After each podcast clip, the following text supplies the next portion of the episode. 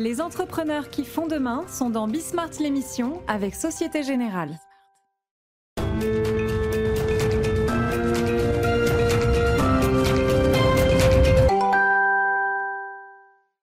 Salut à tous, c'est Bismart. Euh, on repart pour une euh, semaine que j'espère passionnante. Euh, mais avant de rentrer dans nos débats classiques, on va se faire une petite session d'interview comme je le fais de temps en temps et comme je vais le faire régulièrement. ça permet d'approfondir un, certain nombre de sujets, parfois un petit peu techniques d'ailleurs, enfin un petit peu techniques, où les interlocuteurs sont peut-être moins nombreux. alors, c'est pas le cas pour l'évolution de notre rapport au travail, qui sera euh, euh, l'interview euh, avec Bruno Metling tout à l'heure. Mais c'est le cas, par exemple, sur ce qui va démarrer cette, cette émission, le, les rapports technologie santé. Et donc, bah, si vous nous regardez régulièrement, vous connaissez Eric Carrel. Et puis, si vous suivez le business en France, vous connaissez Eric Carrel. Parce que les entrepreneurs, justement, au confluent de la tech et de la santé, il n'y en a pas énormément. Deux ou trois, quoi. Euh, donc on, va parler de ça assez largement. Et puis on terminera avec euh, Vincent Balouet, euh, maîtrisedescrises.com. Son, son, entreprise dit bien quel est le sujet. On entend beaucoup, hein. bon, visiblement il faudrait s'habituer à vivre dans un monde de crise permanente, comme on vit dans un monde de crise permanente. Puis est-ce qu'on peut anticiper, est-ce qu'on peut continuer à anticiper ou du moins essayer de contenir l'impact de ces crises? Voilà. Trois beaux sujets, c'est parti, c'est Bismart.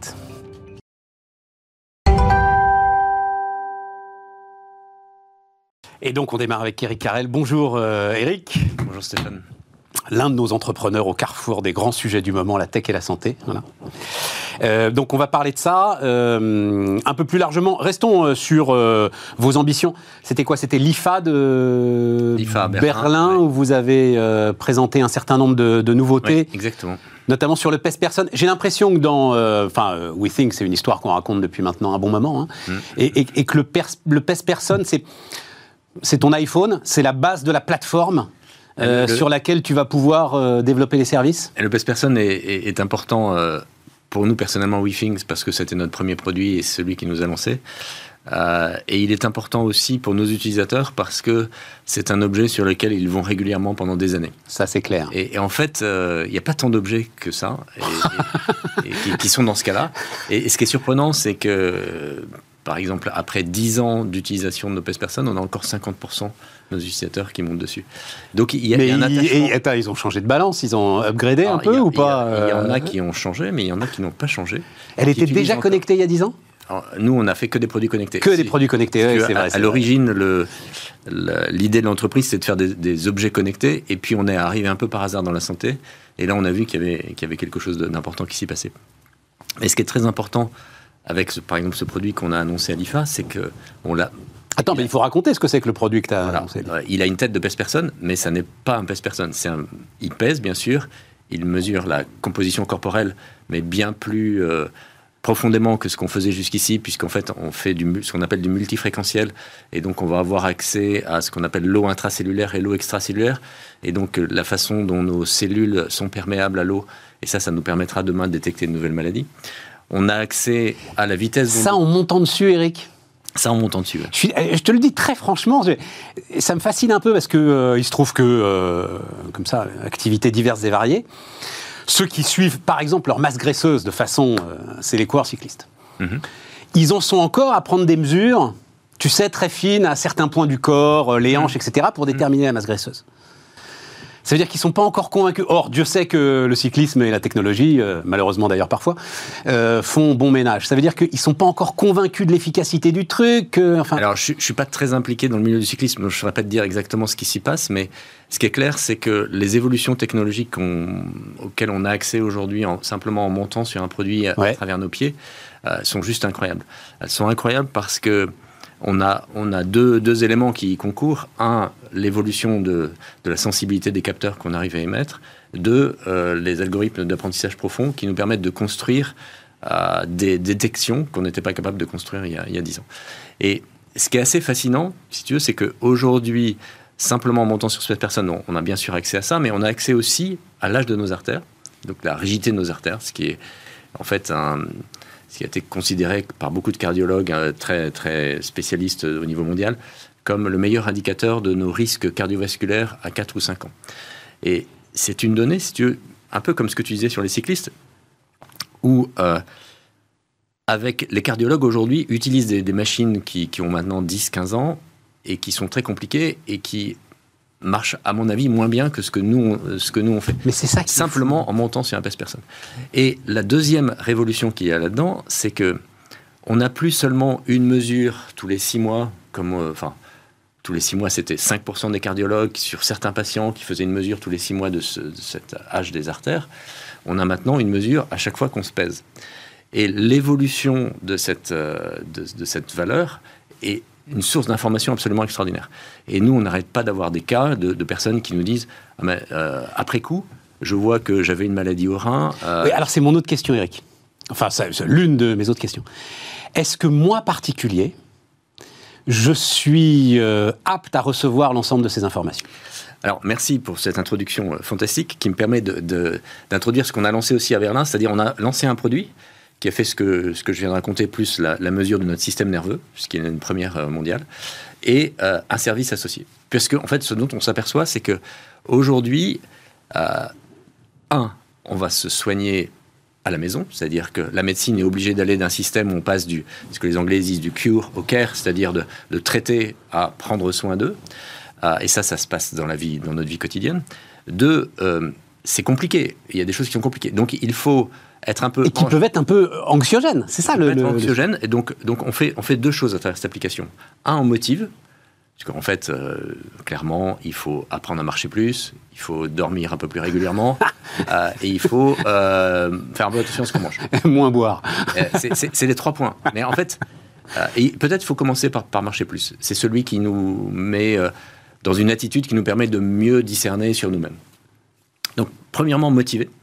Et deuxièmement, être un peu un ange gardien silencieux. C'est-à-dire qu'effectivement, on ne va pas euh, embêter les personnes avec des mesures, tiens, là, il faut peut-être que... Mais on va simplement alerter, à un moment donné, on estime qu'il faut alerter en disant, bah, va voir un médecin. Et ça, ça nécessite que la personne se mesure régulièrement et d'une bonne façon. Donc, euh, ça nécessite un peu un accompagnement pour expliquer euh, l'intérêt d'eux, etc. Et puis, ça nécessite de, de mettre en place ce système d'alerte. Et demain, on le complétera avec ce qu'on appelle les services cliniques, c'est-à-dire comment nous, on met en place euh, un accompagnement par des médecins à partir de, ce qu'on a vu chez le patient. C'est-à-dire, quelque part, on renverse euh, un peu le système de santé ou, qui est centré aujourd'hui sur le système de soins pour le centrer sur le patient. Et pour le centrer sur la prévention pour le centrer sur la, pour l'orienter sur la prévention. Quand tu dis mais, cure care, c'est prévenir, c'est le vieil adage, mieux vaut prévenir que guérir. Alors il y a prévenir et il y a accompagner, puisqu'en fait on ne se rend pas compte, il y a énormément de malades chroniques. Si tu veux, euh, je te donne trois chiffres aux États-Unis.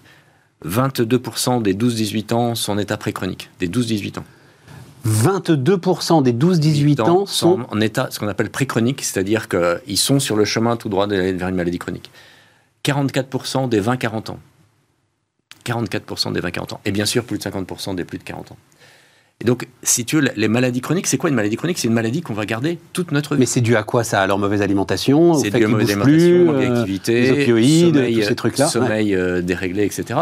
Qui fait que, voilà, on a du diabète, on a de l'hyperobésité, on a des problèmes de cholestérol, etc.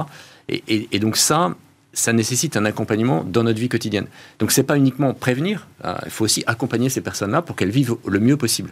Et quand tu as une maladie chronique, tu peux aller faire renouveler ton ordonnance une fois tous les six mois, mais c'est totalement insuffisant. Comment euh, on accompagne au quotidien, on motive le médecin, quand on le voit, il va nous donner trois conseils, mais on sait bien qu'on est tous des fainéants et qu'on les, les écoute pas.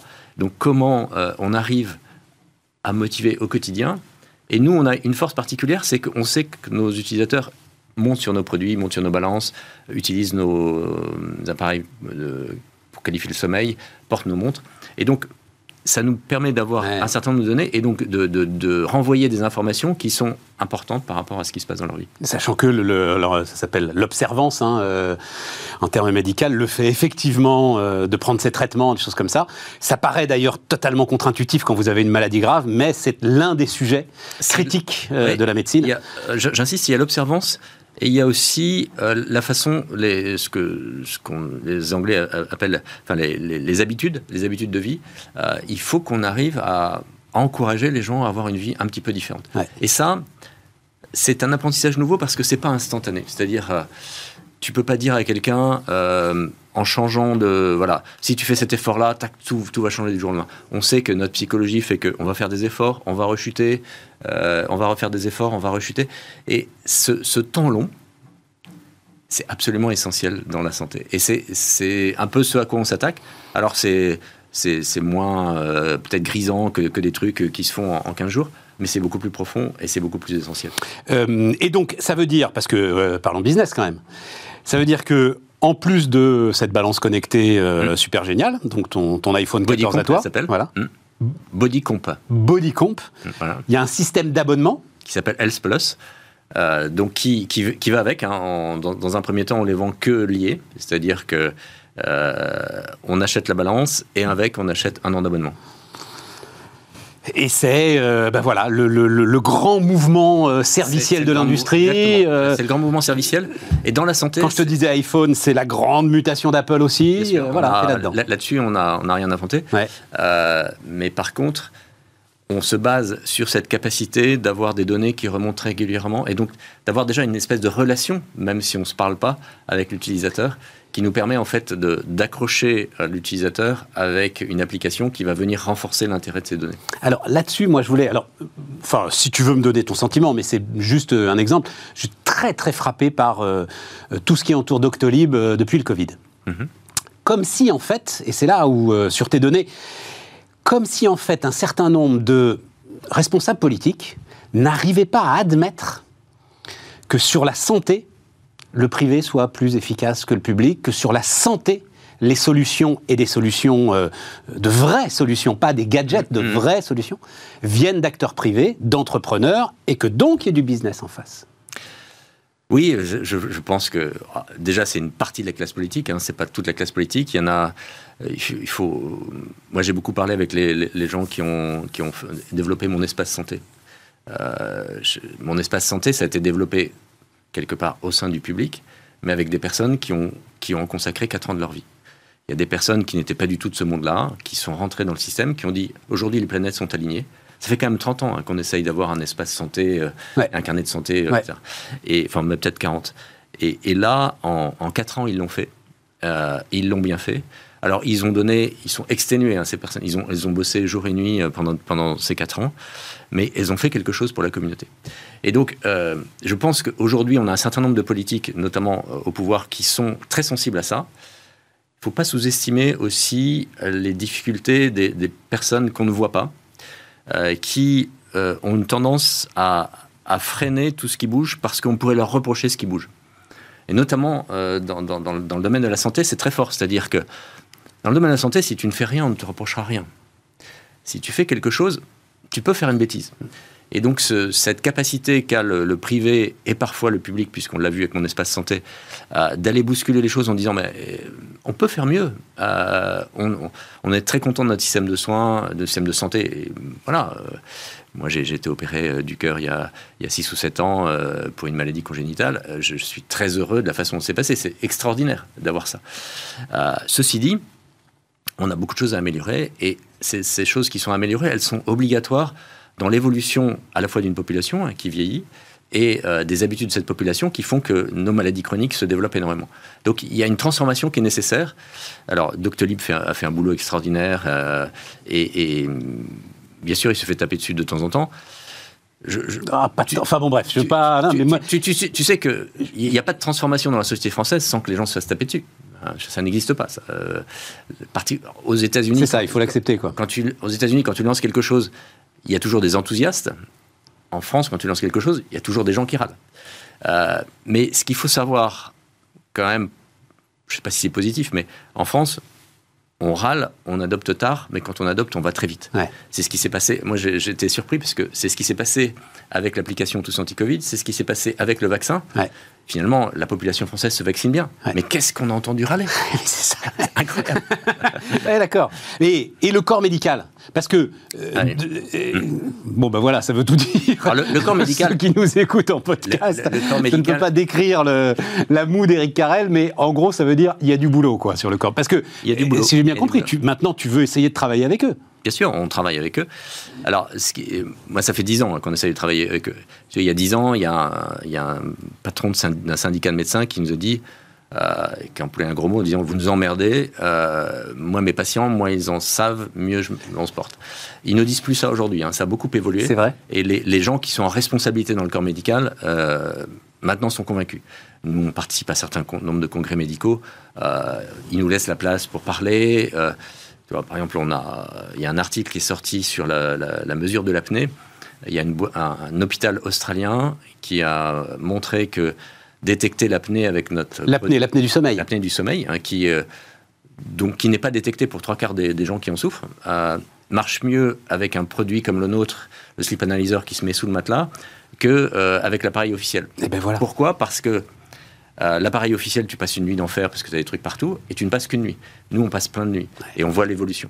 Mais ça, si tu, avant de réussir à l'expliquer aux gens qui font des autorisations, ça nous prend 4 ans, 5 ans, 6 ans.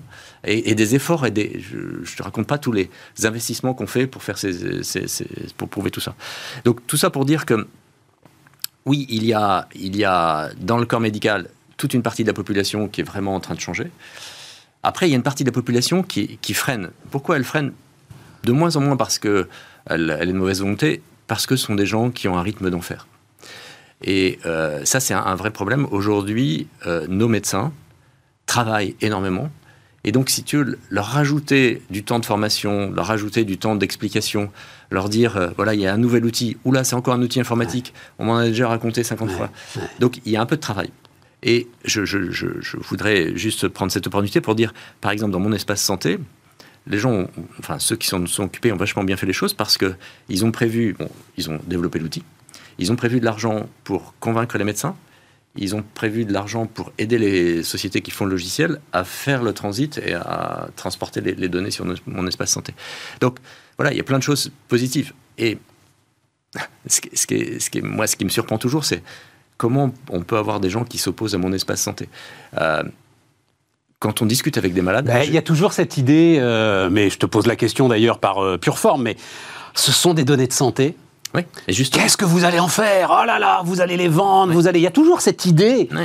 qu'il faudrait qu'on soit dans une logique mercantile avec tout à partir du moment où on est un entrepreneur privé. Mais justement, la, la, les données de santé, elles permettent quoi? Elles permettent déjà au corps médical, puisque en fait, quand on commence à avoir des, des problèmes, euh, il y a plusieurs médecins et plusieurs spécialités. Et puis toi, tu dois commencer à avoir des données massives. Ah, mais nous, on a, on a les plus grosses, on a les plus grosses bases de données au monde sur un certain nombre de, de types de données. Mais voilà. Quoi, la masse grasse. Euh, l'apnée du sommeil, etc. On, a aujourd'hui des informations qui nous permettent de construire ce qu'on appelle des biomarqueurs. Donc c'est un nom un peu compliqué pour dire des moyens de détecter des évolutions négatives ou positives. Et, donc ça, euh, effectivement, c'est unique. Mais ce qui est surtout important, c'est de se dire que ce monde de la santé, il évolue dans ce sens-là. Et quand on interroge un patient, un patient, c'est-à-dire quelqu'un qui est malade, il est toujours OK pour partager ses données de santé. Il n'y a que les gens qui, qui n'ont pas de soucis de santé qui se disent ah non, non, moi je veux pas. euh, la, la, santé, c'est quand même le truc le plus important de notre vie. Quoi. Ouais. Euh, c'est-à-dire, si on est en mauvaise santé, qu'est-ce qu'on peut faire? Ouais. et, et, donc, le, le, cette évolution, moi, ces gens qui râlent, ça ne fait pas trop peur parce que euh, à un moment donné, on est tous malades dans notre vie et, et, et on voit bien l'intérêt. Et on voit bien que la, la recherche évolue euh, à une vitesse absolument incroyable grâce à ces données il y, a, quand même une société, je, m'excuse de la citer ici, mais qui s'appelle Apple et qui fait un travail absolument remarquable dans ce monde-là, euh, avec beaucoup d'éthique et qui investit des 10 milliards, des dizaines de milliards par an. Et moi, ce que je dis à nos responsables politiques français ou même administratifs, c'est de dire aidez-nous à avancer. Sinon, ce sont ces gens-là qui vont venir demain vous demander un chèque et, et, vous leur donnerez instantanément parce que ça vous fera économiser beaucoup d'argent. Tu devances ma dernière question. Effectivement, c'était ma dernière question. Il y a eu un investissement très important d'Amazon, je crois que c'est plusieurs milliards hein, pour euh, euh, racheter, euh, j'ai mis ça quelque... voilà, un réseau de soins privés qui s'appelle One Medical, 4 mmh. milliards de, de, dollars. Toi, la dernière fois qu'on s'était parlé, Eric, tu m'avais dit il ne faut pas faire euh, des combats d'arrière-garde. Euh, ces géants de la tech ont construit des briques, on ne les rattrapera jamais. Mmh. Et il faut qu'on s'appuie sur ces briques pour construire nos propres innovations. Tu restes euh, je, sur cette je, ligne. Je reste là-dessus. Euh, je regrette que les Américains euh, ne mettent pas plus en place toute la réglementation pour lutter contre les monopoles, parce qu'il y, y, a certains secteurs euh, Tout à fait. qui commencent à être un peu, un peu, un peu gênants. Mais je, je, je crois euh, fermement qu'on doit pas mettre la majeure partie de notre énergie, même si on peut en mettre un peu, à refaire ce qui a déjà été fait, mais à construire la, la prochaine étape, parce que c'est pas comme si on était arrivé au bout de quelque chose. Ouais. On est au début de quelque chose. Ouais. Et dans le domaine de la santé, c'est on se rend pas compte, mais c'est juste fantastique ce qu'il y a devant nous. On a une transformation complète de la façon dont on va pouvoir prendre soin de nous. Et on a une nécessité complète de le faire parce que le, système de soins va exploser. Il y a un responsable que je ne citerai pas aux États-Unis qui me disait euh, si on n'arrive pas à changer ça, le système américain va exploser. Le système de soins américain va exploser. Euh, et je pense que ça être pareil dans tous les pays du monde. Et, ce qui est assez intéressant, c'est que, effectivement, l'adoption est en premier par les patients, en second par les systèmes assurantiels, qui disent, ben voilà, Tout à fait. Et, c'est le corps médical qui est le, un peu plus difficile, aussi par le système de formation qu'on leur donne. Merci Eric. Merci à toi. Rapport d'étape. Et puis donc euh, à bientôt, puisqu'on est au commencement. Hein. On aura on est au commencement, oui. Voilà. On aura encore euh, plein d'étapes à raconter. Eric Carrel, qui était notre premier invité sur Bismart.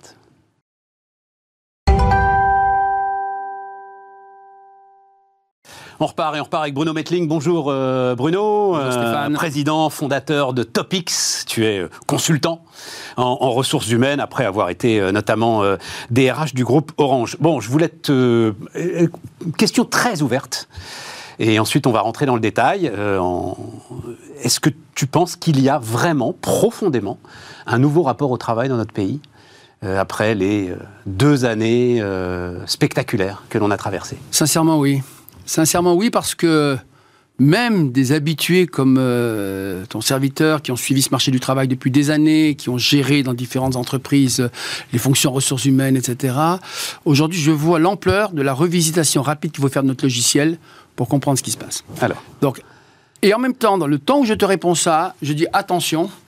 On a parfois tendance en la matière à ce que le monde nouveau chasse l'ancien. Il y a coexistence en fait de plusieurs regards, d'une grande diversité dans les boîtes. Donc le, premier message, c'est ça. C'est comment je réponds, notamment du côté des jeunes générations, à un regard que je crois profondément nouveau au travail. Comment est-ce que je réponds dans les générations, on va dire, de cadres intermédiaires, de managers fatigués, usés, qui sont un peu dans le doute pour beaucoup d'entre eux sur leur relation historique et forte à l'entreprise? Et puis comment du côté des seniors euh, je gère les choses différemment euh, parce qu'encore une fois, euh, il y a le discours public et puis il y a la réalité. Et donc, face à une diversité aussi forte, c'est vrai que le jeune, les taux de départ de jeunes, qualifiés, moins qualifiés, leur relation au travail, ouais, c'est très différent. Ça change profondément. Ça se voit pas fondamentalement dans les chiffres. On a eu des chiffres intéressants de, que je dise pas de bêtises, de la. Euh, c'était quoi le, J'ai pas noté le chiffre. C'était 20% des CDD. Euh, alors, 1 million de CDD qui ont été rompus euh, sur les 7 premiers mois de l'année. Et c'était des chiffres comparables à 2007 et 2000, c'est-à-dire des périodes où effectivement la demande est forte, l'offre, enfin, où, le rapport de force est un peu inversé, on va dire ça comme ça, est plus favorable aux salariés et moins aux entreprises. C'est normal que dans ces cas-là, ça bouge, quoi. Euh, oui, c'est normal. Et en même temps, quand tu creuses un peu qualitativement, tu aperçois qu'effectivement, les motivations et la relation sont différentes. Je vais te donner trois exemples. Vas-y, vas-y, vas-y. Super. Euh, ce week-end, j'étais avec un jeune d'une boîte de conseil euh, qui me disait qu'il avait démissionné de sa boîte sur un critère principal. À plusieurs reprises, on avait souligné qu'il était plutôt bon dans ses missions de conseil. On lui a fait des promesses qu'il n'était pas tenues. La non-réalisation d'une promesse dans la jeune génération pour un emploi qualifié, ça veut dire très clairement aujourd'hui une chance sur deux de départ dans l'entreprise. Promesse salariale, j'imagine. Promesse salariale, promesse d'évolution, promesse de reconnaissance, peu importe. Les entreprises, la fausse promesse de l'entreprise, y compris d'ailleurs dès les plateaux de, recrutement, hein, dès que vous faites le tour des, euh, des campus pour recruter, la non, le non-respect d'une fausse promesse se paye cash. Je le dis parce que il est arrivé dans la profession qu'on avait tendance à abolir l'entreprise pour, gagner la Tout à fait. deuxième élément, il y a quand même toute une génération qui passe votre temps à vous dire, et ces jeunes-là, encore une fois, j'avais 3-4 jeunes avec moi, j'en ai profité ce week-end en pensant qu'on allait se voir. J'ai 3-4 jeunes. Il y en a une qui m'a dit, on passe mon temps à m'expliquer que je suis vraiment stupide de me défoncer comme je me défonce au travail, que je ne serai pas mieux ni moins bien traité. Et au bout d'un moment, ça me fatigue parce que je ne me vois pas, moi, lever le pied euh, comme certains de mes collègues peuvent le faire, et j'envisage de changer d'entreprise. Ça, c'est quelque chose de nouveau. Et puis, troisième élément, jeune qui Attends, attends, attends, parce qu'elle elle veut, elle, c'est pas. parce qu'il y, a des concepts dans tous les sens, et donc là, il y a comment ça, le quiet quitting. Quiet quitting. Elle n'est pas du tout. pas du tout. Elle est pas du tout. Elle veut se défoncer. Elle a 40 ans, elle est juriste, elle est dans un cabinet d'huissier de justice.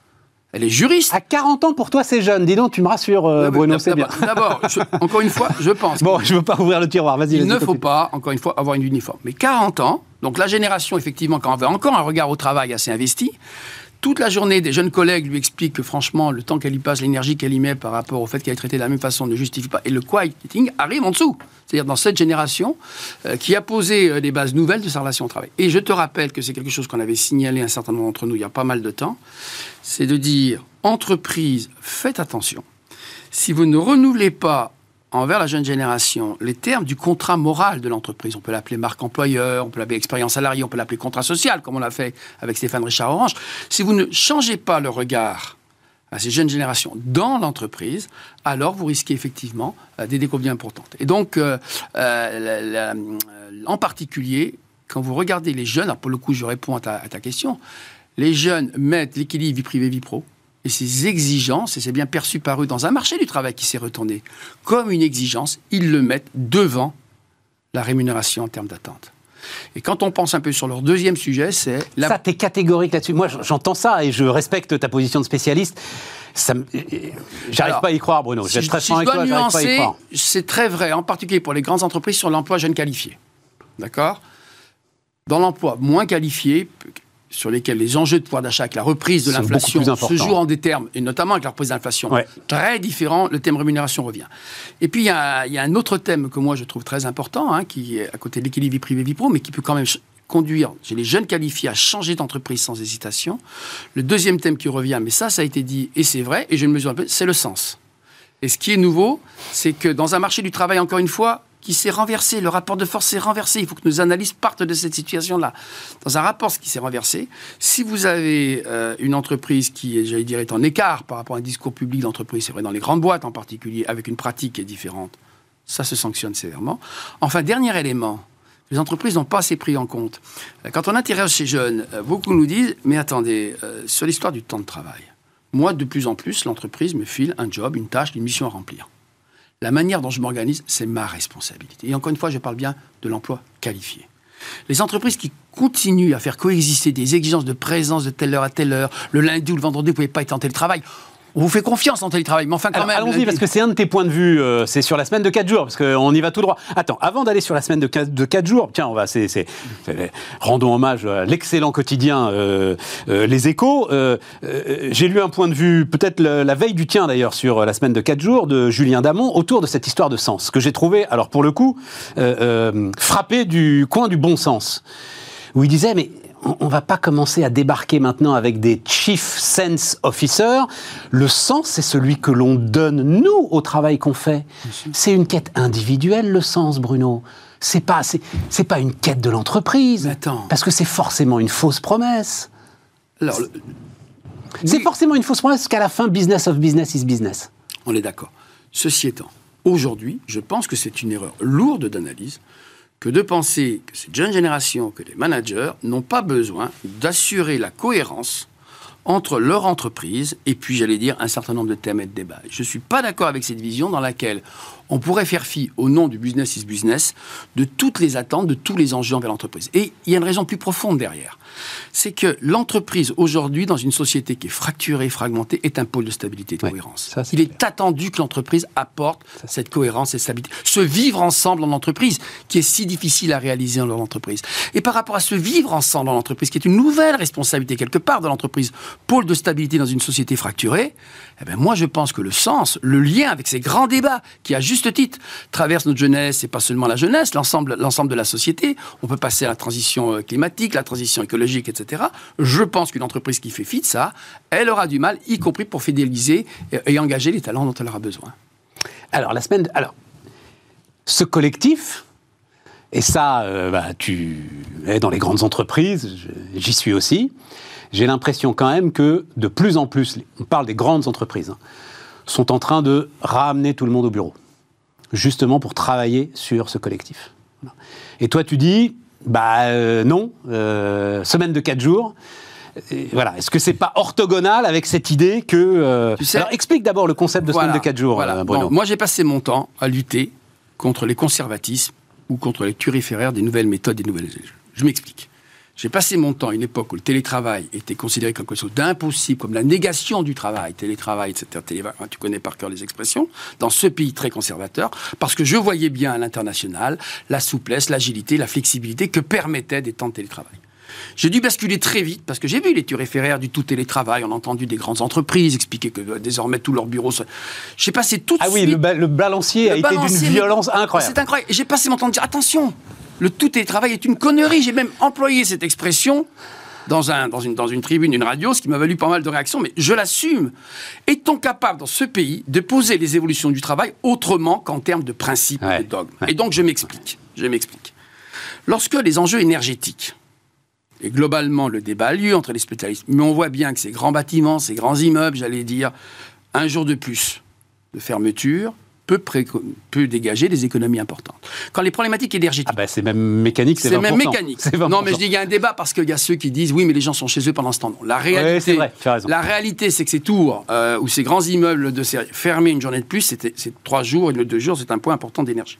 Quand la problématique énergétique de ce pays rejoint des enjeux d'économie de coût. Le coût, évidemment, du chauffage et de tous ces éléments-là, déjà le coût de l'immobilier était très élevé, mais le coût de devient évidemment, avec la situation qu'on vit, beaucoup plus élevé. Rejoint une aspiration profonde du bon du travail à un équilibre vie privée, vie professionnelle mieux assumée. Je dis que quand bien même on ne le voudrait pas au nom de principe, ouvrons le débat dans ce pays de manière pragmatique. Pragmatique, c'est quoi? C'est dire attention, il y a derrière l'élargissement du télétravail des vrais risques de délitement du lien au travail, du lien au collectif, etc. Et à l'inverse, refuser qu'à travers le travail hybride, on puisse étendre cette plage lorsque la situation le permet, par exemple le lundi ou le vendredi, où on a deux fêtes et des bureaux vides, c'est une bêtise dans un instant de situation. Et donc moi, encore une fois, j'essaye de poser dans ce pays une approche pragmatique. Il y a plusieurs façons d'aller vers la semaine de quatre jours. Il y a la façon simplement du télétravail, une journée de plus obligatoire le lundi ou le vendredi pour fermer ah oui, mais là, c'est pas la semaine de 4 jours, là. C'est la semaine de. De fait, c'est effectivement, c'est pas la semaine de 4 jours. la semaine de 4 jours. Mais c'est la semaine, j'allais dire, de 4 jours de présence physique possible sur place. Le reste, vous pouvez imaginer du télétravail. La deuxième façon de faire, c'est est-ce que je peux réorganiser mes planches de travail? Je rappelle quand même que les études qu'on a sur ces semaines de 4 jours, qu'elles soient scandinaves, ou qu'elle soit japonaise, montre bien l'impact positif en productivité de temps de récupération élargi. Donc, à la même plage de travail, peut-on réorganiser les choses sur 4 jours et pas sur 5 jours, ce qui rejoint le chapitre précédent également. Oui, parce qu'il ne s'agit pas d'une nouvelle réduction du temps de travail, Exactement, Bruno. Hein, c'est ce que hein. j'ai dit. Et j'ai même dit surtout plus d'approche normative, mais ne posons pas en principe, comme on a fait à un moment donné sur le télétravail dans ce pays, que face à la crise énergétique, face aux attentes d'équilibre vie privée vie pro, la semaine de 4 jours serait le nouveau tabou des conservateurs de la transformation du marché du travail. Et en même temps, je me tourne tout de suite vers les autres en disant systématiser la semaine de 4 jours dans notre pays, pourquoi pas à 32 heures, comme j'entends déjà évidemment euh, d'un certain côté politique, ce serait également insupportable à nos entreprises. Donc laissons les entreprises innover, mais ne posons pas le problème en termes de principe, soyons pragmatiques, regardons les organisations du travail, la nature des productions et acceptons d'ouvrir ce débat sur la semaine de 4 jours. Sachant que tu... toute façon, il va y avoir, euh, je ne sais pas, euh, peut-être. Euh, tu, dis d'ailleurs dans ton point de vue qu'ils sont en phase de test et moi je sais qu'ils sont même un peu au-delà de la phase de test. L'entreprise qui apparaît à tort d'ailleurs comme une des plus conservatrices, etc. C'est-à-dire Total. Le groupe Total est en grande voie pour effectivement mettre en place cette semaine de 4 jours. Donc là, mais tu ne, tu ne crains pas, parce que c'est l'autre fracture très intéressante, celle-là, qui est sortie du Covid, une, une forme de révélateur, la fracture entre ceux qui produisent et l'ensemble des services. La machine, il faut qu'elle tourne. Tu peux pas faire une semaine de 4 jours. Tu vois ce que je veux dire? Absolument. Et c'est là que, encore une fois, on avait posé quelques, quelques enjeux. Euh, C'était le cas au télétravail. Attention, on ne peut pas déterminer la situation de l'encadrement ou la situation, j'allais dire, du pôle back-office, service, fonction support, sans avoir en tête la situation de ceux qui ne peuvent pas avoir accès. Mais je reprends toujours cet exemple en matière de télétravail. Il faut aussi savoir faire preuve d'une certaine imagination. Je me permets de le dire. Quand, euh, sur la fabrication de moteurs d'avion, euh, l'entreprise leader dans ce métier décide que quelques jours par an, les formations des ouvriers qualifiés sur les chaînes de production, Safran pour pas la nommer, auront accès au télétravail, elle lit la nature télétravail ou présentiel n'est pas une question de principe ou de droit, surtout pas une question de droit, c'est une question d'efficacité dans l'organisation du travail. Et si je dis ça, c'est que sur la semaine de 4 jours, quand on veut bien regarder les cycles de travail, il se peut qu'y compris dans les emplois de production, il y ait des moments, des pointes annuelles dans lesquelles concentrer sur un certain nombre de jours le travail pour permettre l'accès à la semaine de 4 jours soit pertinent, y compris du point de vue de l'outil de production. Ce qu'il faut poser comme question, c'est éviter d'en faire une question de principe, de débat, comme 4 jours égale réduction du temps de travail. Non. De la même façon qu'il faut dire écarter par principe la semaine de 4 jours, peut-être une bêtise. Alors après, c'est les faits hein, qui trancheront. Ouais, non, non, c'est intéressant. Voilà. Et c'est pour ça que j'ai voulu porter ce débat, parce que je crois sincèrement que la crise énergétique sera un accélérateur du déploiement de la semaine de 4 jours, qui n'est pas un mode d'organisation qui a vocation à se généraliser et être obligatoire. Elle sera un accélérateur du déploiement de cette semaine de 4 jours, qu'on va voir se déployer, comme le Covid a été un accélérateur du télétravail. Mais tu comprends que tu, enfin évidemment que tu le comprends, et, mieux que nous, que on avance vers quelque chose de fondamental. Euh, nos parents, euh, mon père, il, enfin, il, se définissait par son travail. Exactement. Qui es-tu? Je suis un. Alors lui, en l'occurrence, il était ingénieur électricien. Je suis un ingénieur. Je construis des centrales. semaine de 4 jours, on va arrêter de se définir. Enfin, il va falloir trouver une autre définition pour les individus que nous sommes. Voilà, c'est juste ça qui, me plonge dans des abîmes de réflexion. mais, ton père avait, raison dans sa génération, si tu m'y autorises. La réalité, c'est que la relation au travail, qui caractérisait en particulier la France et certains pays latins, n'est pas depuis très longtemps la relation au travail qu'on trouve dans le monde anglo-saxon dans une relation beaucoup plus mature et beaucoup équilibrée. Tu le sais bien. Essayer d'avoir un dîner de travail qui commence à 20h ou 20h30 aux États-Unis, c'est pas possible. On le sait bien. Regardez le regard. Donc, il y a une relation, je crois, moi, sincèrement, plus mature de la part des jeunes générations, Sans doute. plus équilibrée que celle que nos parents ont pu, euh, ont pu développer, et, et avec un regard aujourd'hui de la jeune génération qui voit aussi comment nos parents ont été récompensés quand ils sont arrivés seniors ou, à d'autres moments de leur vie par rapport à cet investissement dans l'entreprise. Donc mon rôle à moi, il est de dire, regardons avec lucidité cette relation plus équilibrée, et je ne suis pas là pour dire que quand elle est, cette relation-là est forcément moins efficace au total euh, que la génération, que le regard qu'on a porté. Mais c'est vrai qu'on vit ces transitions, et que beaucoup d'état d'esprit, dont le mien, dont celui euh, qui te parle, a été élevé dans cette euh, relation passionnée, passionnante, qui ne comptait pas au travail avec évidemment la différence entre l'emploi qualifié, dans lequel cette relation s'établissait quand même dans des conditions différentes, très de l'emploi peu qualifié, où il y avait quand même beaucoup de souffrance, y compris physique, derrière. Pour terminer, euh, enfin pour terminer, c'est peut-être, enfin tu vas me dire d'ailleurs, est-ce que c'est pas le sujet le plus important, donc euh, réforme des retraites, euh, etc. c'est peut-être un million de seniors que les entreprises vont finalement devoir, pardon de le dire comme ça, j'en fais partie, hein, devoir garder. Le défi est considérable. J'ai l'impression qu'on n'en prend pas la mesure. Comment est-ce que tu, tu vois le truc Dans les euh, entreprises que Topix accompagne, on a deux principes pour aborder ce sujet. Si je peux permettre, pour le coup, on l'aborde en Vas-y, vas-y, vas-y. Le problème, c'est que le regard des seniors ne doit pas se construire en entreprise en regard à son départ à la retraite uniquement. Il faut le construire en regard au parcours qui a précédé. Ça, c'est un élément important. Nos entreprises l'ensemble des entreprises, je le dis, partenaires sociaux et dirigeants, ont projeté sur les seniors un regard qui s'organisait par rapport au départ à la retraite. Quand on regarde là encore, la France n'est pas seule au monde, les expériences qui fonctionnent bien, on s'aperçoit que réorienter professionnellement, un emploi peu qualifié, vers 40, 45 ans, 50 ans, c'est redonner souvent une dynamique et une pêche incroyable. Nos modes de fonctionnement dans l'entreprise aujourd'hui fait qu'on peut laisser un employé peu qualifié qui donne satisfaction sur le même poste très très longtemps jusqu'à ce qu'on constate l'état de la fatigue et de l'usure. Le réinvestissement d'un emploi peu qualifié à travers un changement de fonction est quelque chose de très important. Premier message. Le deuxième, le deuxième élément, c'est que effectivement, quand on regarde sur l'emploi des seniors, Emploi des seniors ne veut pas dire emploi à temps plein dans les mêmes fonctions jusqu'à son départ à la retraite. Il faut casser cet élément-là. Il faut en particulier que cet âge couperait qu'elle départ à la retraite, que celui par on construit tout, cesse. On voit bien que les, les, schémas qui fonctionnent pour les seniors, là je suis plutôt sur l'emploi qualifié, j'en conviens, ce sont des schémas où on bascule progressivement dans un temps partiel, dans un temps qui n'est pas forcément un temps plein, où on organise la nature des fonctions et des tâches, mais qui peut se continuer avec la pénurie de talents qui nous attend après la retraite, grâce à des mécanismes de retraite progressive, où on continuera à faire appel aux prestataires, à la compétence que vous avez dans une nouvelle relation d'entreprise. La compétence, il faut qu'on l'ait travaillée, cette compétence. Or, à un moment, euh, on en a marre, quoi. Ce que je peux vous dire, c'est qu'on travaille insuffisamment ces compétences, c'est vrai. Et notamment, on n'est pas assez attentif. Mais à l'inverse, vous raisonnez Stéphane, si vous m'y autorisez, dans la logique d'un marché, lequel le rapport de force n'était pas celui que vous décriviez en démarrant.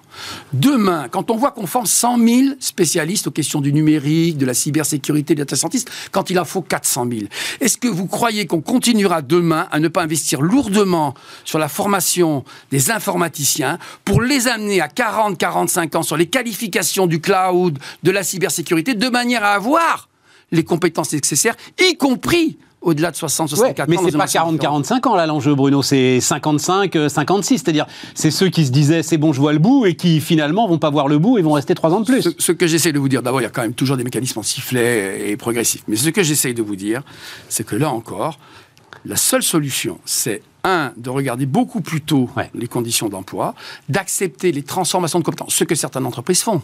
Je peux vous dire que Topix et Télécom Paris accompagne le repositionnement d'ingénieurs vers les nouveaux métiers pour éviter justement la déqualification et l'obsolescence des compétences. Mais c'est un travail qu'on ne commence pas à 55 ans. C'est ça mon message. Il faut pour qu'à 55 ans ou 60 ans, on soit toujours qu'on l'ait commencé bien plus tôt. Et donc, quand on a ce regard-là, encore une fois, que certains pays ont, quand on voit la situation pénurique du marché du travail, moi, je rappelle que la France a gagné près de 30 points de taux d'emploi des seniors par rapport à la situation euh, qu'on a pu connaître il y a 20 ans. Et donc, je suis assez confiant sur ce système, à condition qu'on y aille et qu'on sorte de cette règle implicite. Les ajustements économiques se produisent systématiquement sur les seniors, ce qui n'est pas évidemment la bonne approche. Merci Bruno. Merci Stéphane. Bruno Metling était notre invité sur Bismart.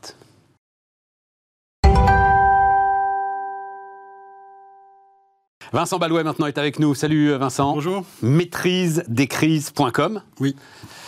Ce qui veut tout dire. Euh, donc euh, j'ai appelé cette interview Vivre avec les crises, ce qui n'est pas très original. C'est, il faut. L'idée c'est ça là maintenant, se mettre dans la tête, c'est-à-dire la crise est devenue un état permanent? Ben, ça l'est depuis le premier épisode des Gilets jaunes.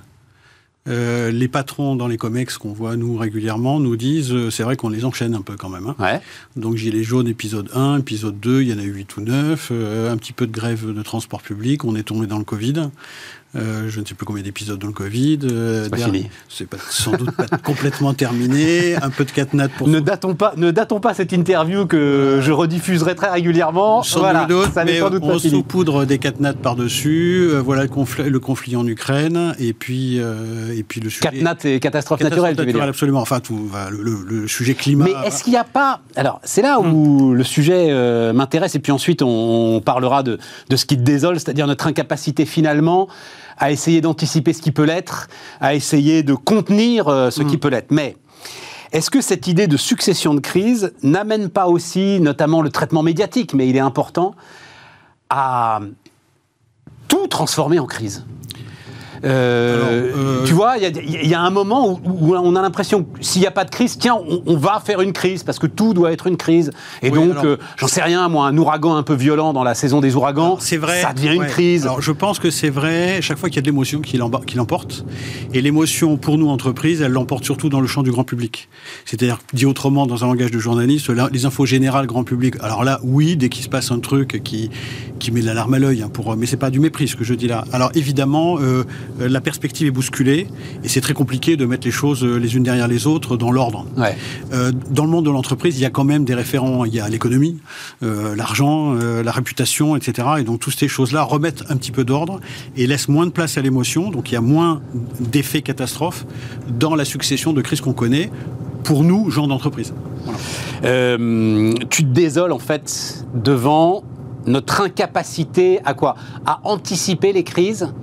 Ou euh, alors il y a, vas-y dis-moi. Ou, avoir un état d'esprit pour les pour les encaisser ouais il y a plusieurs choses. D'abord euh, si, si, on a juste une minute pour reprendre ah mais on a tout le temps. Vas-y vas-y vas-y. On a plus qu'une minute. On, en a, on a on en a 13 ou 14 encore. pour reprendre un peu l'historique des choses euh, en creusant ce sujet sur notre incapacité à nous français gaulois hein, de, de, regarder ça comme le font les américains par exemple qui ont une culture extrêmement différente par rapport au risque. Euh, en, en, grattant le sujet je suis arrivé avec d'autres à la conclusion que tout ceci vient un peu alors je sais pas pour chercher une excuse la position géographique de la France. J'explique. La France est euh, sur la façade ouest de l'Europe. On a l'Atlantique qui sert de régulateur de température et en gros le climat est super gentil, même si on s'en plaint un peu. Les tempêtes sont gentilles, il fait froid mais pas trop, il fait chaud mais pas trop, il n'y a pas de tornade, pas de tremblement de terre, pas de tsunami. Euh, pas de volcan en activité. Heureux comme Dieu en France, disait le poète. En France, ça va. Euh, moralité, et comme on a 36 000 communes avec des services publics qui sont jamais loin, même quand, on n'est pas loin de Paris, si on appelle, ça vient quand même. Euh, du coup, euh, chaque fois qu'il y a des risques, l'État protège, et les risques sont jamais méchants. Donc on s'en occupe assez peu dans notre arrière-cerveau, y compris dans l'entreprise. Traversons l'Atlantique juste une minute. Là-bas, les tornades, c'est une autre paire de manches. Les cyclones, les tempêtes, les neiges, la neige qui tombe d'un seul coup dans le nord de l'État de New York, euh, les tornades dans la vallée de l'Oklahoma. Euh, vers l'ouest, il n'y a plus d'eau. Dès qu'on remonte un peu, c'est le Yellowstone avec le volcan qui menace de péter. Si on va complètement à l'ouest, c'est la Terre qui tremble. Donc, on a des choses qui sont beaucoup plus méchantes. La nature est plus sévère de l'autre côté de l'Atlantique. Et par ailleurs, l'étalement euh, et les grandes distances font que les services publics sont beaucoup plus loin. Dit autrement, là-bas, ils ont une administration qu'on n'a pas chez nous, qui s'appelle la FEMA, Federal, Federal Emergency Management Administration, qui apprend aux gens à se débrouiller tout seuls qui apprend aux gens à se débrouiller tout seuls, entreprises comprises. Donc ils font des cours pour les enfants, etc. Ils font des certificats pour les entreprises en disant on vous explique, on vous finance, mais après vous vous démerdez. Et, donc là-bas, on a un rapport au risque, y compris dans l'entrepreneuriat, c'est ce dont on parle aujourd'hui, on a un rapport au risque qui est beaucoup plus intégré plutôt que de faire appel au service public quand ça va mal. Ils ne font pas ça du tout. Et pourtant, ils le font avec une administration qui est spécifique. Donc c'est assez contradictoire, cette affaire-là. Très intéressant. Donc, oui, donc le résultat des cours, c'est que quand on fait... Euh, bah, nous, prenons New York, l'exemple de la tempête Sandy, qui est extrêmement euh, révélateur. Quand en 2012... J'ai oublié, d'accord, ok, une grosse tempête. Oui, euh, un peu plus qu'une grosse tempête. Un peu plus qu'une grosse tempête, La mer qui monte de 5-6 mètres, de la flotte partout dans les dans l'informatique, Wall Street dans l'eau. la bourse n'a pas fermé pour le 11 septembre, elle a fermé pour, pour Sandy. Hein, d'accord. Juste pour donner une petite idée quand même. Là-bas, les entreprises sont, disons, plus habituées à se débrouiller seules enfin, faut dire, ils ont pris le 11 septembre dans la figure. Les patrons des risques dans les tours à Manhattan, ils ont leur kit de grise sous la table. Il n'y a pas une entreprise où il y a ça à Paris, pas une. Donc, on a un rapport au risque de l'autre côté de l'Atlantique. Alors je dis pas qu'ils font tout bien, hein, pas du tout ce que je suis en train de dire. Non, non, mais attends. Mais ils ont un rapport au risque dans l'entreprise qui est pas du tout le même que le nôtre, où tout doit venir de l'État, tout, il faut que tout soit annoncé par l'État, sinon ce n'est pas une crise. Mais on fait à ce point le contraire. Euh, alors, je ne sais pas quel est l'état de l'art euh, depuis, parce qu'il y a un petit moment qu'on ne s'est pas parlé, mais tu euh, voulais alerter sur le fait que non seulement on ne nous prépare pas aux crises, mais on cache même, notamment sur une éventuelle inondation à Paris. C'est toujours vrai. C'est toujours vrai. Donc la grande, on cache aux entreprises, mais on cache pas la réalité de ce que pourrait être cette inondation. Alors c'est pas par souci de cacher la réalité. Je fais pas du tout le procès en, en, complot où ils sont. C'est pas malsain cette affaire. C'est juste qu'ils n'ont pas de réflexe. Le logiciel, ce que j'avais dit l'autre fois, le, logiciel n'est pas installé. Donc les, donc les agents. Ah, Moi j'avais compris que même si tu toquais à la porte, ils voulaient pas te donner euh, l'ensemble de leur simulation. Mais parce que la loi l'interdit. Ah ben voilà Aujourd'hui, il y a un texte qui l'interdit. Mais je suis absolument persuadé qu'en défonçant la porte euh, de la Première ministre, on arriverait à changer la réglementation. mais par contre, il faut le faire. Mais, mais ce n'est pas, pas une volonté. C'est juste que personne s'en occupe parce que c'est pas dans leur logiciel, c'est tout. C'est, Donc il n'y a pas de... Les, les agents de l'État font leur travail, ils respectent les textes. Ils respectent les textes. Sauf que les textes ne permettent pas aujourd'hui de se préparer à des catastrophes naturelles hors cadre qui vont dépasser les curseurs euh, et, se préparer en autonomie, sachant que les pouvoirs publics à côté ont à sauver juste la population, les hôpitaux. Ils ont bien d'autres choses à faire. Donc, leur intérêt, c'est que nous, on soit en autonomie et qu'on puisse... Nous, entreprise, hein, quand tu dis oui, nous. Oui, nous, économie, enfin monde économique, absolument, euh, puisse comprendre les éléments, euh, faire des choix, se former, répéter un peu, voilà, et finalement se débrouiller tout seul. C'est leur intérêt. Mais c'est dingue, c'est quoi cette législation qui...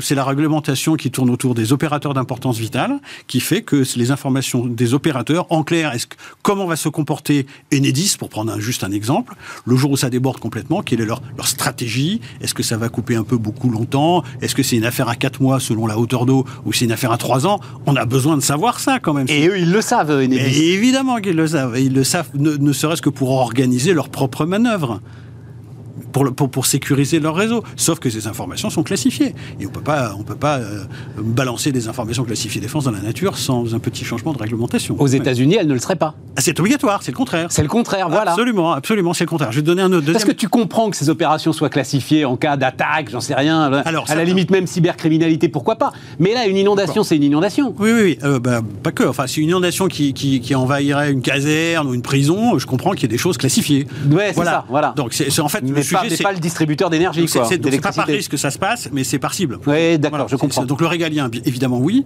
Euh, donc Vigipirate, etc., la manœuvre de l'État pour aller contrer les attentats, évidemment. Mais il y a un petit volet entreprise tout de même euh, qu'on voudrait bien avoir. Quoi. On aimerait bien. Quoi. Je vais te donner un, un, un, deuxième exemple autour, autour de, la, de la difficulté qu'on a euh, à trouver les bons mots et le bon langage. Toujours sur la tempête Sandy. Quand la tempête Sandy est arrivée, elle a mis en gros deux jours entre le moment où on savait que ça allait débarder il y a eu un, la trajectoire de la tempête a, basculé à J-2 de la crise. D'accord. Donc avant, tout le monde euh, vaquait ses occupations, puis tout d'un coup, ça a basculé. ils ont dit, il n'y a plus que deux jours pour tout évacuer, mettre tout en sécurité, etc. Les, services de la météo ont commencé à balancer des cartes en disant, au secours, attention, il va y avoir du vent, il va y avoir de l'eau. Bon. Euh, le, le, les pouvoirs publics ont relayé et les gens ont commencé à se mettre à l'abri en disant attention, euh, c'est dangereux, il ne faut pas aller dans les caves, voilà. Il n'y a pas une entreprise qui a bougé. Alors qu'est-ce qu'ils ont fait? Ils ont dit ah ben c'est pas comme ça qu'il faut faire puisque les gens ne comprennent pas dans l'entreprise. Donc ils ont changé les cartes, ils les ont virées et ils ont dit voilà la carte où il n'y a plus d'électricité. C'est-à-dire qu'on ne parle pas de vent. Et on ne parle pas de, tempête. Dans, dans, une comptabilité d'entreprise, j'achète pas du vent, et j'achète pas de la tempête. Mais bien sûr. J'achète de l'énergie, mais bien d'autres choses. bien sûr. Donc là, ils ont dit il y aura plus d'énergie. Alors là, les patrons se sont réveillés, ils ont dit tiens, euh, voilà. Et ils ont commencé à se bouger un peu mollement. Alors ils ont encore une deuxième fois effacé les cartes. Elles sont, on les trouve facilement sur Internet. Hein. Et ils ont balancé une carte avec un rayon comme ça. Ils ont marqué action. Allez hop, on y va. Au boulot. C'est comme s'il y avait marqué. Alors. On y va, quoi. Enfin, et ça nous amène à notre crise électrique. Oui, absolument. Est-ce que là, le niveau de préparation, là, là on a l'impression quand même qu'on a RTE, mm. euh, qu'on a cet outil euh, EcoWatt, voilà, enfin qu'on a là un niveau de préparation qui semble euh, satisfaisant. Comment est-ce que tu regardes ça Je ne sais pas où, on met le mot préparation. Le la préparation de RTE, sans aucun doute. Euh, et de l'ensemble des électriciens en amont, hein, donc euh, le nucléaire, etc., et toute la filière qui distribue l'énergie dans la crise un peu partout. Donc ça, sans, sans, aucun doute. Je pense que ce sont des, professionnels aguerris de ce qu'ils font, ils savent où ils mettent des mégawatts, enfin bon, voilà, donc j'ai absolument rien à dire là-dessus. En revanche, sur euh, les particuliers, je suis un, tout petit peu réservé. C'est-à-dire qu'ils disent quand même que s'il va faire super froid, ça va un peu couper. Dans le fond, c'est ça. Mais pour les particuliers. Je vais être brutal deux secondes, on s'en fout, enfin, on s'en fout un peu des particuliers. Je, finis juste. Nous sommes tous des particuliers. Dans les particuliers, il y a peut-être quelques sujets de santé saupoudrés de temps en temps à la maison, mais en gros, ça va. On a des systèmes sociaux qui suivent tout ça, les mairies suivent ça. Je ne suis pas inquiet du tout. Par contre, dans l'entreprise, une coupure de deux heures, c'est pas la même affaire. On coupe pas l'énergie dans une entreprise, dans l'informatique. Il y a des fours, les verreries. On commence à voir hein, les gens qui ont, qui ont, qui ont des problèmes. Oui, mais justement, on, Donc, ça, on, les, a vus. C'est-à-dire que j'ai l'impression qu'il y a un plan euh, ça fait quoi? Ça fait six mois qu'ils bossent là-dessus, hein, euh, le, gouvernement. le gouvernement, oui, sauf qu'ils ont tiré la cloche euh, assez récemment, alors que Elisabeth Borne a annoncé, je t'avais envoyé des Moi, j'ai entendu, bon, les télécoms, on les protège parce qu'il faut surtout pas que ça s'arrête. c'est les OIV. Les verts, effectivement, les verriers, on, l'a dit 100 fois, un four qui s'arrête, c'est un four qui casse, etc. Et tout. Hum. Moi, j'ai l'impression d'un plan à peu près cohérent avec des priorités qui sont des priorités saines. on va prendre un exemple simple, c'est l'exemple de l'informatique. Euh, les entreprises qui font appel à des très gros data centers, dont les opérateurs de cloud, plus toutes les grosses boîtes. Elles, elles ont en propre des énormes data centers qui sont vus de l'électricien elles sont vues comme des, data centers. Donc ils disent, ils disent, Monsieur ne me, coupez pas parce que j'ai un data center. Ils vont pas le faire. J'ai absolument confiance là-dessus. Quand tu descends dans la taille des entreprises, c'est plus des data centers, c'est un placard au bout du couloir. Ouais. C'est pas topé data center parce que c'est tout le quartier. comme ils disent. Et c'est tout le quartier qui est vu. Euh, Enedis, il voit, il voit pas une PME en particulier. Il voit quatre pâtés de maison. Et donc là, être data center ou pas, et s'il y a besoin de délester, ils délesteront. Donc c'est toujours pareil. Chaque fois qu'on a une crise, on étire le peloton. Ça veut dire quoi On étire le peloton? Les meilleurs comprennent ont les moyens, se préparent et ah finalement se protègent du risque. Et ceux qui sont sur la ligne de départ, donc ils continuent d'avancer. Sur ceux qui sont sur la ligne de départ, in fine, ils bougent pas. Donc le peloton devient de plus en plus long. C'est une étape de montagne. ouais, c'est ça. Euh, Guillaume Poupard disait, euh, en matière de cybersécurité, c'est très exactement la même chose. Les lions mangent les gazelles de la fin du, convoi, hein, pas au début. D'accord? C'est exactement la même chose. Et à chaque fois qu'on a une crise, le peloton s'étire, toujours une crise est un générateur d'inégalités. Et celui qui est chargé de remettre le peloton un peu en peloton, c'est les pouvoirs publics et les fédérations professionnelles. C'est-à-dire, en gros, les, outils collectifs qui organisent la vie économique de, de ce pays. C'est à eux de bouger. C'est à eux de dire, attention les petits, il faut avancer un peu plus vite. C'est à eux de dire, les grands, aidez vos petits parce que ce sont vos fournisseurs. C'est des deux côtés que ça se joue. Et donc, sur l'énergie, les grands, ils ont des groupes électrogènes, euh, ils font le plein, ils sont prioritaires, ils vont euh, voir Total Energy en disant faites-moi le plein parce que sinon la, sécurité sociale s'arrête, plouf, ils ont tout de suite 25 tonnes de. Voilà, pas de problème, pas de problème. C'est derrière que ça va se jouer. Alors pas les micro-entreprises, parce que on arrive, on y arrive, mais c'est le bas de la pile, c'est les TPE, les PME, ceux qui, ceux qui ont 10, 15, 20, 50, 100 salariés. Ils n'ont pas de groupe électrogène. Ils n'ont pas de groupe. Et une coupure de deux heures, ça dépasse les 10 minutes de batterie, l'informatique est par terre. Il va pourtant falloir, parce que tu es d'accord, c'est pas, pas une période transitoire là Non, on est parti pour 3-4 ans mini, quoi, à peu près à peu près. Euh, c'est-à-dire qu'on, oui, c'est-à-dire qu'on est parti. On est parti. Tu peux pas. T'as pas de visibilité au-delà de toute façon. Donc. Euh, enfin, ici quand même un petit. Peu, si c'est un petit peu. RTE a dit il y a déjà 5 à 6 ans, euh, on a 10 ans de creux devant nous, c'est-à-dire d'un moment où on aura moins d'élasticité dans la production pour voilà. Et donc cette, ces 10 ans, si on calcule avec ses petites doigts, c'est fin 2024 à peu près. Donc on sait que d'ici à fin 2024, peu importe ce que fait Poutine avec le gaz, etc. Déjà c'est tendu. Voilà. Alors après, il y a le coup. Est-ce qu'on aura du froid ou pas? C'est l'élément absolument déterminant. Bien sûr, bien oui, Mais, oui, mais ce que je voulais. Puis, évidemment, l'équation gaz qui, qui, freine la solidarité. Est-ce que tu as le sentiment, parce que là, on est vraiment dedans. Oui. Moi, ça me passionne, notamment la question de, de sobriété, effectivement, la petite abli qu'on peut avoir sur, sur notre téléphone, qu'on va avoir en accéléré une formation, en fait, à la casière. Ce que tu décrivais aux États-Unis avec la FEMA finalement, on va se le faire nous-mêmes à travers cet hiver et l'hiver prochain. Soyons euh, optimistes hein, et raisonnables aussi. En conclusion, euh, évidemment. Allons-y. Euh, les pouvoirs publics ont fait une stratégie de communication auprès des, particuliers avec EcoWatt. Ouais. EcoWatt, c'est comme un feu rouge. Hein, voilà, bon, trois couleurs, très bien. 100%, il faut l'espérer, des, des collaborateurs des entreprises auront EcoWatt dans leur poche. D'accord? Bah, ne supportent oui, donc le, tout Covid de, la crise électrique. Absolument, mais les collaborateurs. Donc les collaborateurs ne supporteront pas de, travailler dans une entreprise pas préparée où on gaspille l'énergie parce que les portes sont ouvertes et la clim est à fond ou l'inverse. D'accord D'accord. Donc en passant par les particuliers, et oui, tactiquement, c'est très très bien joué. Très très bien. En, appuyant sur les particuliers, tu fais un effort d'acculturation de, l'ensemble de la population et du monde économique qui est derrière sur soyons sobres, soyons prévoyants, un petit peu moins euh, d'attentisme pour voir si tout tombe tout, tout, tout, tout, cuit du ciel au dernier moment, etc. Donc ça, c'est très très bien joué. EcoWatt est le bon outil pour faire ça.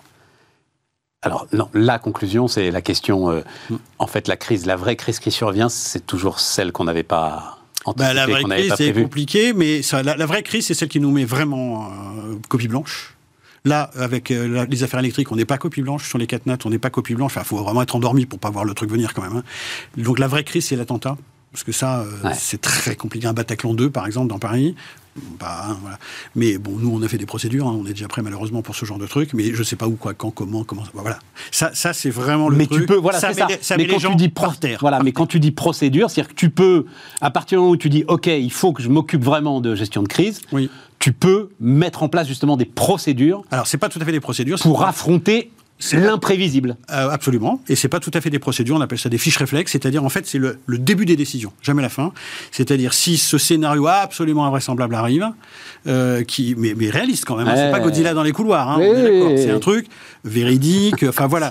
Oui, bah, bon, non, mais, mais, si ça arrive. D'accord, si ça arrive, on a des têtes de procédure qui disent, bah, au lendemain d'un Bataclan 2, par exemple, comptez vos gens, qui est touché, qui a de la famille qui est touchée, qui a de la famille de la famille qui est touchée, tous ces gens-là, ils seront pas là. Qu'est-ce qu'on fait pour faire continuer la boîte? Qu'est-ce qu'on fait pour se comporter humainement avec les collaborateurs? Ça, c'est fait. Ça, c'est préparé déjà. La fin de l'histoire, je l'ai pas.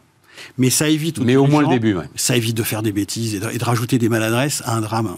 Et c'est ça qu'on veut faire, bien sûr. Vincent Balouet, donc, maîtrise des crises.com. À bientôt, Vincent, pour parler de ce sujet qui va nous accompagner pendant un bon moment. Et nous, bah, on se retrouve demain sur Bismart.